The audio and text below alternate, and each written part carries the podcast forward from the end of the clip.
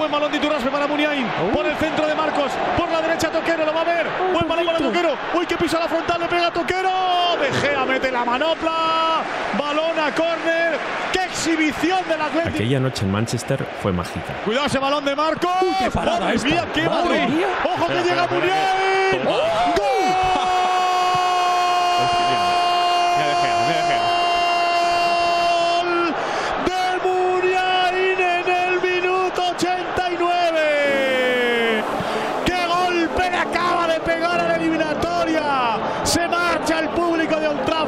Fue quizá la noche más redonda, más gozosa para las generaciones que no vivieron aquellos partidos míticos de los 80, o antes aún, la final de los 11 aldeanos o el partido de la nieve, también contra el Manchester United. Esto es un poco como, como lo de Enrique e Ilsa en, en Casablanca, ¿no? Que, a, que a la gente del Atleti siempre, a, a ellos siempre les quedará París y a la gente del Atleti siempre le quedará Manchester. Fue un zarpazo digno de un león, una muesca que llenó de optimismo a una hinchada que aquel año estaba más emocionada que nunca. La sensación de aquel día fue de plenitud, de un partido absolutamente pleno. y esa es una situación que un hincha de fútbol la vive muy pocas veces. Fue el 8 de marzo de 2012 en Old Trafford, el Teatro de los Sueños, un estadio legendario. Aquel gol de Muniain en el minuto 90, aquel sprint imposible para alcanzar un balón que parecía perdido y batir a De Gea, resume una temporada para enmarcar. No hay tantos partidos plenos. Y aquel partido de Manchester es uno que entra en esa breve categoría.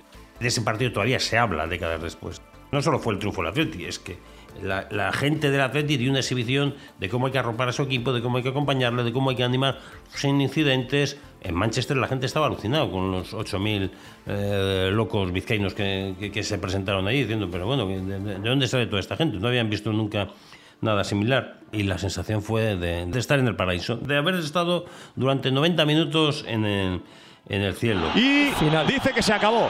Final del partido. Ha ganado el Athletic 2-3. Y a pesar de ese gol de Rooney de penalti, las sensaciones de un partidazo del Athletic que tiene muy, muy, muy buena pinta en esta eliminatoria. Fue una temporada que tuvo un protagonista indiscutible. Bielsa era conocido por los eruditos del fútbol. La gente sabía que había sido entrenador del español, que se había ido el español para coger la selección argentina, que había cogido la selección argentina y que había sido eliminado con ella en la primera fase del mundial. Un entrenador que había llegado de la mano de Josu Rutia a mediados de 2011 y que se metió al público en el bolsillo nada más llegar. Yo comenté dirigir selecciones nacionales, que fue lo que hice en los últimos 15 años, eh, tiene un atractivo, ¿no? que está exacerbado el sentido de pertenencia, identificación y representatividad. Y eso para un entrenador es muy, es muy lindo porque hay un- una zona genuina de estímulo eh, verdadero, ¿no? más allá de, los lugares comunes del profesionalismo que son dinero y reconocimiento. ¿no? Me pareció también que el, el perfil de esta institución le daba un sitio preponderante a ese aspecto en comparación con el resto de las instituciones. Un filósofo del fútbol, un entrenador de entrenadores y un apasionado de su oficio que contagió la grada de su locura.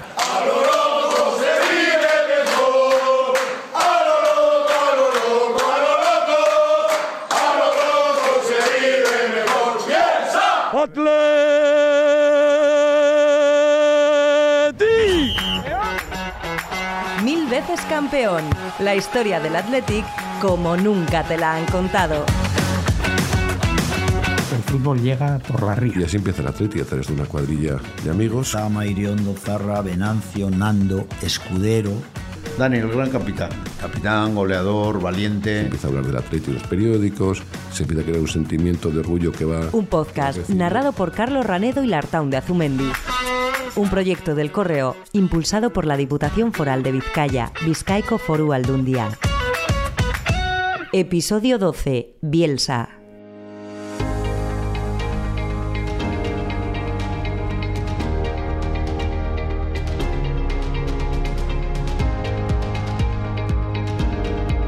Hola, ¿qué tal? Bienvenidos al episodio 12 de Mil veces campeón, el podcast del correo sobre la historia del Athletic. Hola, Lartown. Hola Carlos, así es. Estamos en los últimos tramos de este recorrido sonoro tan rico de recuerdos, historias y testimonios que esperamos que esté ayudando a conocer mejor la huella del Athletic en este 125 aniversario de un club único en el mundo. Pero todavía quedan cosas interesantes que contar.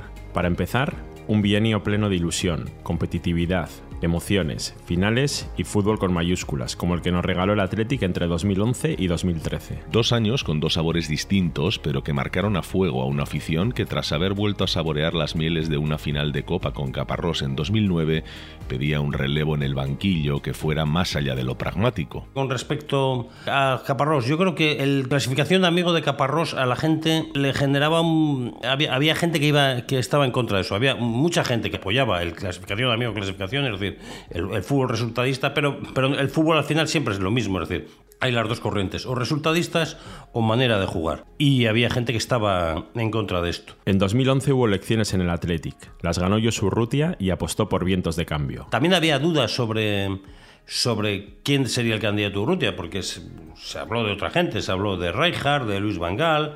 Evidentemente, eh, Bielsa era apuntar alto, porque para esa gente más exquisita el fútbol era una opción maravillosa. Es decir, probablemente sea el entrenador más admirado por el resto de, entrenadores. Es decir, y eso significa mucho. Javier Ortiz de Lazcano lleva años encargado de cubrir la información del Athletic para el correo y recuerda vivamente aquella etapa. El arranque de, Bielsa además estuvo rodeado de, una cierta polémica por, por, los jugadores apartados. Es decir, se encontró con una plantilla mucho más larga de la que deseaba y apartó a una serie de jugadores. Coiquili, Decerio, Urcovera, John Vélez, Íñigo Pérez, Valenciaga, Zubiaurre, Cerrajería, todos estos fueron, fueron apartados. Fue un arranque algo polémico, pero Marcelo pronto se ganó a sus jugadores. Bueno, pues la verdad que, que un entrenador que te marca, te marca porque ve el fútbol de diferente manera, eh, cómo analiza el, juego es, es increíble, eh, la verdad que, que lo desmiga a tal detalle que, que yo no lo he vuelto a ver y aprendes muchísimo, muchísimo de, lo que es eh, la, base del fútbol, ¿no? Cómo analiza a los rivales, cómo analiza tu propio equipo, eh, cómo analiza cada partido, porque cada partido con Marcelo es diferente. Escuchamos a Gaisca Toquero. Y la verdad que que ahí si tienes la mentalidad abierta aprendes muchísimo de fútbol y bueno, la verdad que, que nos salió bien y otra vez volvimos a disfrutar de, de, noches muy bonitas con, con, Marcelo. Quien también conoció muy de cerca a Marcelo Bielsa fue José María Morrortu, que estuvo a su lado durante la estancia del Rosarino en el Athletic, porque era quien ejercía de correa de transmisión entre el entrenador y la junta directiva, además de estar ligado al fútbol formativo. Bielsa para mí ha sido y es porque todavía eh, sigo manteniendo alguna relación con él, es una persona que te mueve, que te mueve, te, te, mueve en todos los sentidos, o sea, una exigencia, un compromiso personal, una forma de entender el fútbol. Para él es su vida, es su vida y lo transmite, ¿no? Y por tanto, eh, todo el que está junto a él, pues eh, tienes que elevar tu nivel y hace, hace mucho mejor a los jugadores y a todo el mundo que está con él. En la liga las cosas no comenzaron nada bien. Los primeros cinco encuentros dejaron dos empates y tres derrotas antes de visitar a Noeta, donde ganó el Athletic por 1-2 gracias a un doblete de Fernando Llorente. A partir de esa victoria balsámica en Donosti, se pierden solo tres encuentros de los 29 siguientes, en algo más de cuatro meses, entre Liga, Europa League y Copa del Rey. Es entonces cuando los resultados, unidos a un juego alegre y vistoso, comienzan a mostrar el trabajo de Bielsa con el equipo. Esa racha de grandes resultados, impensable a finales de septiembre cuando aún no se conocía la victoria en Liga, hace que el Athletic sea sexto a solo dos puntos de puestos de Champions en Liga en el mes de febrero. Sexto en Liga y con una gran trayectoria en Copa. Atrás habían quedado las eliminatorias frente al Oviedo, el Albacete, el Mallorca y el Mirandés y el Athletic volvía a clasificarse para otra final copera solo tres años después de la disputada en Valencia en 2009. Y por si fuera poco, el Athletic superada la fase de grupos se había citado ante el Lokomotiv de Moscú en los 16avos de la Europa League. Estaba cada vez más claro que Bielsa era alguien distinto a lo que había pasado por Bilbao en los últimos tiempos. Yo creo que causó admiración la capacidad con la que Bielsa cautivó a los hinchas. Era un entrenador que se hacía mucho querer y también cautivó a los jugadores porque les convenció de que con él se, se podía hacer algo. Bielsa es un entrenador muy exigente, los, los entrenamientos eran larguísimos, duraban dos horas y media, duraban tres dobles sesiones. Un entrenador con unos métodos que, en ocasiones, llevaban a que tuvieran lugar situaciones impensables. Hay una anécdota que en el vestuario del Atlético no se olvida. Les hizo concentrarse para jugar un amistoso con el Sestao. Es decir, el equipo durmió en un hotel en Bilbao la víspera de un partido amistoso, algo que no había hecho en la vida. Bueno, de hecho, hoy ni siquiera el equipo duerme la víspera de los partidos en, San Mamés. Ese, era el nivel de exigencia de, de Bielsa. Con él no había atajos, todo era trabajo, trabajo, trabajo y mejorar. Y claro, cuando el trabajo es tan exhaustivo y la plantilla se implica, ocurre que se dan casos que casi nadie espera con algunos jugadores. La plantilla se acostumbró al, trabajo ese estajanovista que, que, que les pedía y, y, hubo jugadores que dieron un nivel espectacular que, yo creo que ni ellos mismos esperaban. Por ejemplo, Iturraspe, que el Iturraspe aquel año fue una cosa maravillosa. O el propio Ortonecho, un jugador que, de un lateral izquierdo que jugó una campaña excepcional y que luego a partir de ahí empezó una cuesta abajo y que pues, pues, jugó en el Atleti en primera y poco más ha jugado en primera que, en el Atleti. Capacitaba mucho a los jugadores, pero muchísimo. Les hacía creer por encima de sus posibilidades, les, les ponía en un escenario nuevo y el legado más importante que dejó Marcelo es esa cultura, esa cultura, esa exigencia que hace mm, que rindas por encima de tus teóricas posibilidades. O sea, te hace crecer en todos los sentidos. ¿no? Yo lo digo por mí mismo, como he dicho antes, pero lo vi en los jugadores. Eh, puso a los jugadores en un, en un, en un listón mm, mucho más alto. La campaña seguía avanzando exitosa, se eliminó al Lokomotiv de Moscú y el bombo de los octavos de final deparó que el Athletic se tuviera que enfrentar al Manchester United, un emparejamiento de campanillas cuya ida se disputó en Old Trafford y a cuya cita acudió la afición rojiblanca en un número de 8.000. Bastantes años después, siendo técnico del Leeds United, Marcelo Bielsa aún recordaba lo que sintió aquella noche en el Teatro de los Sueños. Los recuerdos son muchos. Inicialmente a los jugadores que produjeron la actuación, a los 8.000 vascos que asistieron al partido, la imagen de, ubicarlos a mi derecha en ese partido y verlos la tengo instalada y ese triunfo quedó imprimido en la memoria popular de, de los hinchas del Atlético. En lo que tiene que ver conmigo es eh, solidificó el sentimiento que tengo con el Athletic y con los vascos. Eliminados los Diablos Rojos, el Athletic se deshizo también del Schalke 04 de Raúl en unos cuartos de final fantásticos. Eso lo recuerdo con, con noches mágicas, eh, la gente me consta de que también lo vivió así, noches del Schalke, del Manchester United, los dos partidos que hicimos tanto allí como aquí fueron bestiales y la gente lo sigue recordando con el paso de los años y ya han pasado bastantes años y lo sigue recordando, ¿no? Creo que eso va a quedar para, para la historia. Con la final de Copa asegurada y a un par de meses vista, los esfuerzos de los Leones se centraron en la competición europea. En semifinales los de Bielsa se enfrentaron al Sporting de Portugal y por cuarta vez consecutiva esa temporada se comenzó la eliminatoria fuera de casa. El Athletic abrió el marcador por medio de Aurteneche, pero el choque se acabó perdiendo por 2-1. Tocaba remontar en San Mamés. Era el 26 de abril, y en medio de una gran expectación y con San Mamés lleno hasta la bandera, los lisboetas empataron el partido pero nada más reanudarse el juego, Ibai Gómez hacía el 2-1. Todavía no era suficiente. Pasaban los minutos y el marcador no se movía. Con la pelota Marken, el autor del primero del Athletic. Abre el balón para Javi Martínez que se incorpora al ataque. Atención al centro, Fernando Llorente la pelea. Le cae atención a Ibai. La baja Ibai en el área. Peligro, se masca. Va el regorte. Ahí va el centro.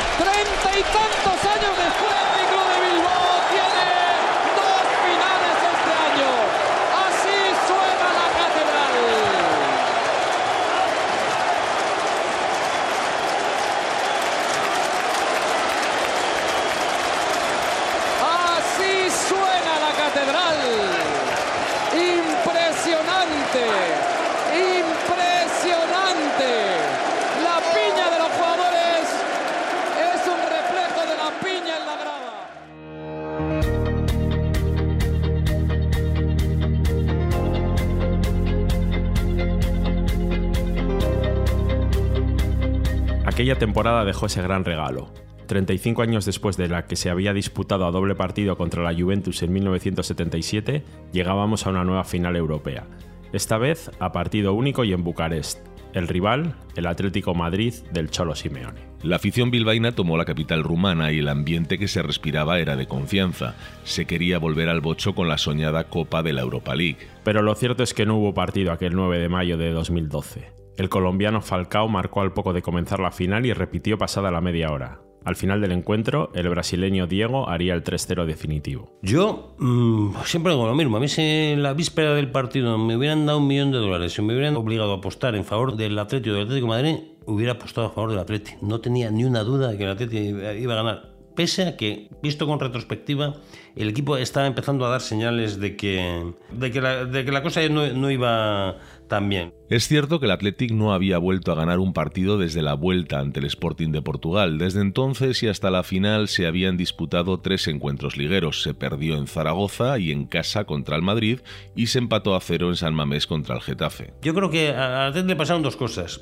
cansancio, era, un equipo que estaba jugando a máxima intensidad y que eso le pasó factura. Los nervios, es decir, la imagen de los jugadores del Atlético cuando salieron al campo allí en Bucarest era la de unos jugadores absolutamente atenazados y comidos por la responsabilidad. Mientras que veías a los del Atlético Madrid, a los Falcao y compañía sonreír, los nuestros estaban eh, agarrotados. Les pasó la factura el, vértigo de la primera vez. El palo fue tremendo, tanto para los jugadores como para la afición quedó un regusto de que se perdió una ocasión histórica. Yo creo que, que era un título que, que, lo podíamos haber peleado muchísimo más. Y bueno, pues al final eso sí que es cierto que es un partido, un partido que te sale, no te sale.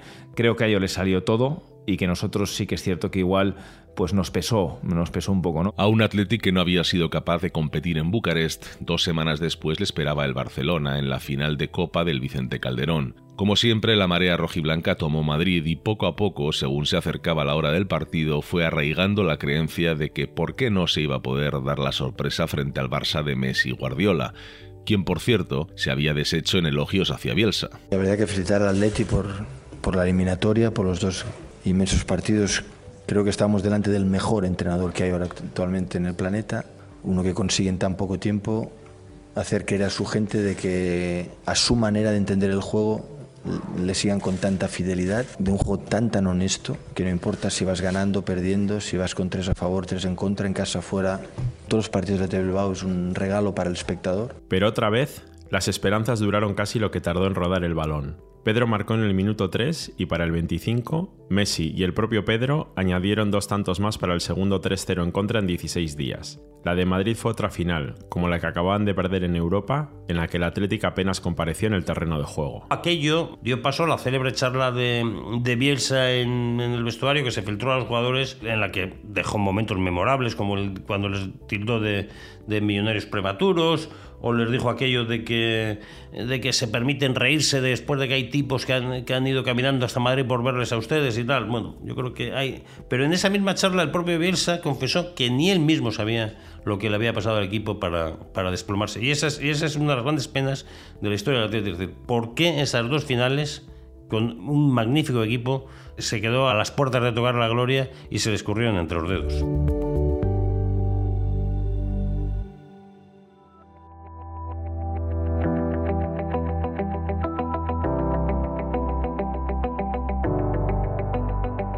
La segunda campaña de Bielsa en el banquillo de San Mamés fue radicalmente distinta a la primera. El Atlético no funcionó y el equipo se vino abajo. La segunda y última temporada de Bielsa no pudo empezar peor. Empezó con la famosísima crisis de las obras. Recordemos la situación. Bielsa se va de vacaciones a Argentina, deja encargadas unas obras que se tiene que hacer el Zama.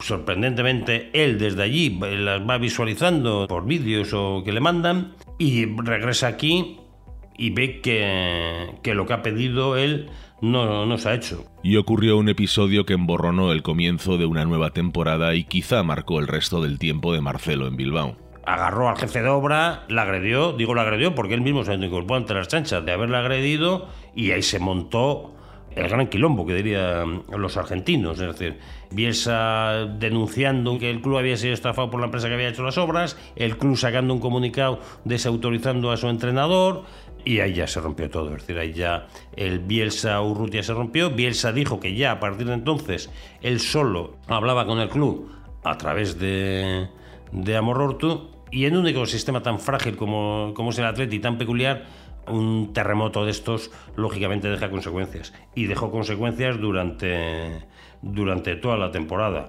Aquello supuso el principio del fin de una comunión idílica como la que se había vivido tan solo unos meses antes. En cuanto salió esta crisis, todo se vino abajo. Era, era imposible que la cosa funcionara. La ruptura era, era ya total y luego, bueno, ya los jugadores vieron que se trataba del, segundo y último año de Bielsa, es decir, ya veían que, su divorcio con el presidente hacía imposible que, continuara eh, y empezaron a aparecer las cosas que empiezan a aparecer eh, con los jugadores con respecto a su relación con el entrenador. Se empezó a decir que algunos jugadores estaban cansados de la exigencia, que eso de vivir 24 horas pensando en el fútbol como demandaba el entrenador pues que bueno, que no era tan sencillo y no era tan llevadero. Hubo otra crisis también a costa de, de Llorente, de que si se iba, no se iba, bueno, que se acabó yendo a, la Juve. Todo fueron desgracias en esos meses. El Athletic cae en Copa ante un Eibar de segunda, no es capaz de pasar de la fase de grupos en la Europa League y cumple un año errático en el que acaba duodécimo en Liga. Pero antes de salir del club, Marcelo Bielsa tuvo la oportunidad de dirigir desde el banquillo el último partido oficial del viejo San Mamés.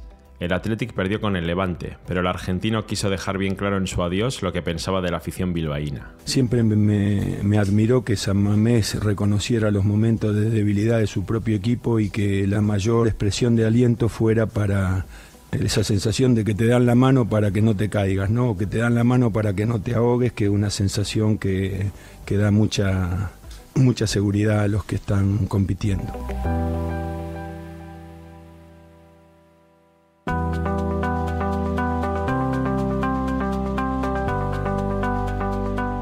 A Bielsa lo sustituyó Ernesto Valverde, que volvía al Athletic en una segunda etapa como técnico y que conseguiría durante los cuatro años que estuvo al frente del equipo otras tantas clasificaciones para Europa. Y en ese primer año, en concreto, un cuarto puesto en liga que permitió al Athletic disputar la Champions League 16 años después de la de Luis Fernández. recuerdo que cuando Valverde aterrizó en Bilbao, por segunda vez dijo, bueno, las segundas partes nunca son buenas salvo el padrino. Es una frase muy de él, pero que por suerte eh, fue, fue errónea. Es decir, la segunda parte fue muy, muy buena, la segunda parte de, de Valverde. Yo creo que él se, mm, se, se, veía capaz de superar la huella de, de, Bielsa. Valverde no hizo olvidar a Bielsa, pero sí respondió con resultados a la confianza del club. Aquel Valverde que mm, estaba convencido de que, de que aquel Atleti tenía, tenía capacidad de, de, competir y tenía capacidad de crecer. Tenía a Duriz, que vino desde el Valencia, y en base a él Luego hubo fichajes, pues eh, se fichó a Raúl García. Em, hubo un, proyecto potente para conseguir que el equipo volviera a, competir por Europa y a competir por los puertos importantes. Valverde trajo la sensatez y el ambiente plano, sin, muchas estridencias, con el que le gusta manejarse a él, y él eh, en ese caldo de cultivo él se, muestra muy cómodo y su apuesta por un fútbol ofensivo, decidido de, de ir hacia arriba, pues dio resultado. En esa temporada 14-15 los rojiblancos quedan séptimos en liga y después de eliminar al Alcoyano, al Celta, al Málaga y al Español, vuelve a alcanzar una final de Copa. Es ya el Athletic de Arizaduriz, un delantero que aunque todavía seguiría creciendo y aportando más al equipo con el paso de los años, fue capaz de marcar 26 goles esa campaña. Es el mejor Aduriz que, vamos, que, se ha visto nunca. Es decir, un, delantero excepcional, un delantero no solo de área, sino capaz de, hacer cosas sutiles como el famoso penalti que tiró, eh, como si le pegara la pelota de golf, eh, vaselinas, eh, combinaciones con los compañeros. fue llamativo la, la edad a la a la que explotó como jugador y en la que demostró todo lo que llevaba adentro. Le costó sacarlo más, probablemente que a los demás, pero se confirmó como uno de los grandes delanteros de, la historia del club. Así lo recuerda Joseba Echeverría. Joder, pues Adu, yo creo que para mí, mi forma de, de ver el fútbol, creo que ha sido el primer delantero moderno. Porque era igual de peligroso dentro del área que a 40 metros de la portería. Y eso no, no es algo muy habitual. O en esa época, pues bueno, había los que los muy rematadores como Urzaiz y los jugadores que, se inventaban jugadas desde atrás como Ernesto Valverde, pero dominar las dos cosas, eh, bueno, yo creo que Adu ha sido el, primer delantero moderno que, bueno, que es capaz de meterte un golazo de, pegando un salto de cabeza o, él solo haciendo un contraataque y, y, dejando a defensas atrás. ¿no? Con Aduriz como emblema del equipo, el Athletic disputa la final de Copa de 2015 en el Camp Nou y por tercera vez consecutiva cae ante el Barcelona de Messi, como en 2009 y 2012, esta vez por 3-1 gracias a un último gol de Iñaki Williams. Pero la venganza no se haría esperar mucho, y ese mismo verano, los Leones ganarían a los culés la Supercopa brillantemente a doble partido. Un 4-0 en San Mamés y un empate a 1 en el Camp Nou hicieron posible que, 31 años después, el Athletic volviera a Bilbao con un título. Cuatro de los cinco goles fueron obra de Aduriz. Pero el gol que abrió el camino hacia el título fue obra de Miquel San José en un chut desde el círculo del centro del campo. Ahí va Gorka que sale del área para jugar en largo de portero a portero con la cabeza responde Ter Stegen, pero la pelota en el círculo central.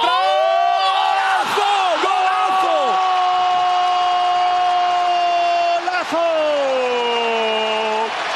¡Vaya zapatazo de San José! Tras más de tres décadas sin ganar un campeonato, la celebración en Bilbao fue sonada, pero la directiva de Urrutia consideró que no habría gabarra, que la subida por la ría estaba reservada para la consecución de una liga o una copa. Valverde aún estuvo dos campañas más como entrenador, siempre entrando en Europa, hasta que tras la cuarta temporada de su segundo ciclo decidió aceptar una oferta del Barcelona y Urrutia escogió a Ciganda como su sustituto. Desgraciadamente, la temporada del Athletic con el Cuco en el banquillo fue para olvidar. Las campañas posteriores a Valverde en Athletic siempre son difíciles. Le pasó a, le pasó a Mendilibar cuando se fue Valverde después de la primera etapa y le pasó, por desgracia, a Ciganda en la segunda. Ciganda llegó ya en una situación delicada porque venía a sustituir a un entrenador que generaba muchísimo consenso, como genera Valverde. Venía de una situación no muy buena, de no muy buenas relaciones con el director deportivo, con José María Morroto, con el que había tenido algún encontronazo a costa de, de las cesiones que se, se, hicieron a equipos de segunda A cuando el Bilbao Athletic iba a jugar en segunda A. Y bueno, y el distanciamiento era algo que, que, todo el mundo que todo el mundo en Lezama y en el club eh, sabía. Y a Ciganda no le funcionó el equipo. Luego el, el equipo, pues bueno, pues eh, en Europa fue eliminado por el Olympique de Marsella, por, que nadie nos diría entonces, pero es el último partido europeo que, que ha jugado el Atleti esa, esa eliminatoria cayó ante el Formentera en Copa de una manera dolorosísima, perdiendo además en, en San Mamés después de haber sacado un resultado allí ante el equipo de segunda B bueno y en la liga eh, estuvo mal, estuvo en la zona baja, no, no tuvo problemas de descenso porque los, los tres que bajaron se descolgaron muy rápido, pero el, el, el, ambiente que rodeaba al club era de, de tristeza, de una sensación de, de, de, que ya se acercaba el final también del mandato de Urrutia, como sucedió poco después. Al final de temporada, a Urrutia lo sustituyó Elízegui y a Ciganda Berizo, un técnico con el que tampoco funcionaron las cosas y al que relevó Gaisca Garitano tras 14 jornadas con una sola victoria en su haber. Garitano enderezó la nave, terminó esa campaña en el banquillo y estuvo la siguiente completa, la del confinamiento por el COVID y la primera mitad de la 2021. Con él el Athletic se clasificó para la final de Copa de 2020, que no se disputó cuando estaba prevista, y después de dos años al frente del equipo, cuando más deprimido se veía los jugadores, lo sustituyeron por Marcelino García Toral, que llegó con el nuevo año, el 2021. A ver, fue todo muy rapidísimo, porque había competición y, y bueno, pues eh, me llegó una llamada inesperada, un ofrecimiento que no entraba dentro de eh, posiblemente de nuestra cabeza y teníamos que decidir rápidamente. Bueno, pues eh, dada el gran club bueno, pues ya sabíamos que era el Atlético y luego pudimos comprobar. Y bueno, y esa situación concreta, pues eh, decidimos que era una oportunidad que debíamos aprovechar porque quizás si no la decíamos eh, en ese momento que sí, eh, sería probable que no tuviéramos esa o que llegara en otra ocasión. Fue todo tan rápido que casi recién aterrizado en Bilbao, a Marcelino le tocó sentarse en el banquillo de San Mamés sin apenas haber deshecho las maletas. Cuando nos surgió la, la posibilidad de ir, miramos el calendario y la verdad es que era un poco duro, ¿no? Porque teníamos un partido de liga en casa contra el Barça. Se perdió por 2-3 con un par de goles de Messi, pero el equipo dio una buena imagen. 72 horas después tocaba visitar el Metropolitano, pero la borrasca Filomena impidió que el avión de los bilbaínos aterrizara en Madrid y se volvieron a casa aplazándose el choque algo que pudo resultar clave para lo que iba a llegar una semana después. Por el tiempo se, se aplazó eh, ese partido y eso nos hizo poder entrenar durante una semana para luego afrontar la Supercopa que teníamos como primer rival el Real Madrid. Eh, bueno, en el fútbol, pues eh, cuando piensas que todo es lo más difícil, pues eh, se convierte en la mayor alegría que, que puede recibir. Una gran alegría, porque tras esos días extra para entrenar y conocer mejor qué quería Marcelino del equipo, el Athletic se llevó por delante al Real Madrid en semifinales y al Fútbol Club Barcelona en la final de la Supercopa de España disputada en Arabia Saudí. Se había contratado al técnico de Careñes para sacudir el pesimismo reinante en todos los ámbitos del Atleti y dos semanas después había ayudado al equipo a levantar un título tras eliminar a sus dos rivales históricos, de no creer.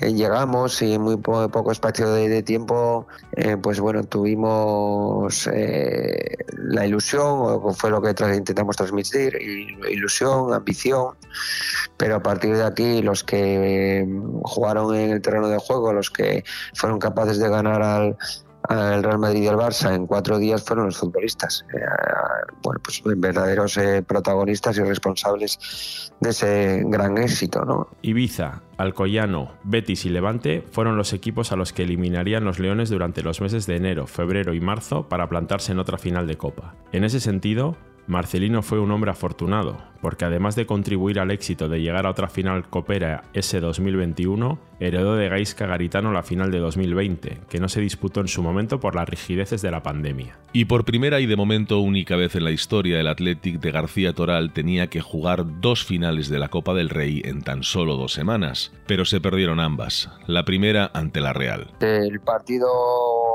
creo que fue muy igualado, creo que los dos equipos estuvimos muy por debajo de, lo que son que eran nuestras capacidades y posibilidades. Eh, la Real pues hizo un poco más que, nosotros y, ganó la final. Y la segunda contra el Barça. Y luego pues nos a los 15 días tenemos una final contra el Barça. Pero creo que el haber perdido esa final contra la Real pues, supuso una mella muy importante.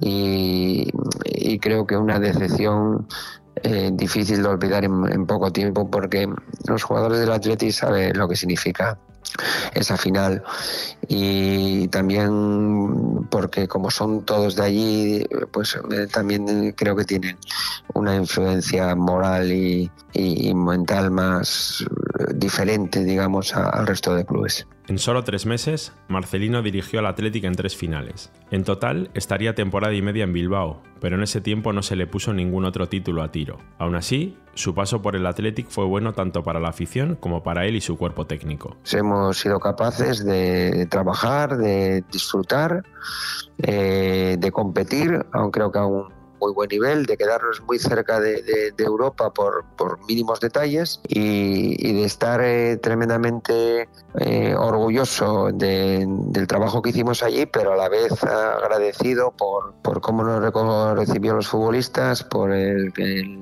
la profesionalidad y eh, que nos demostraron, por el querer hacer y el rendimiento que, nos dieron y, también a la afición porque bueno, pues nos trató y nos demostró todo su cariño durante y a mí me lo sigue demostrando después. Así que creo que esta experiencia que tuvimos allí fue extraordinaria.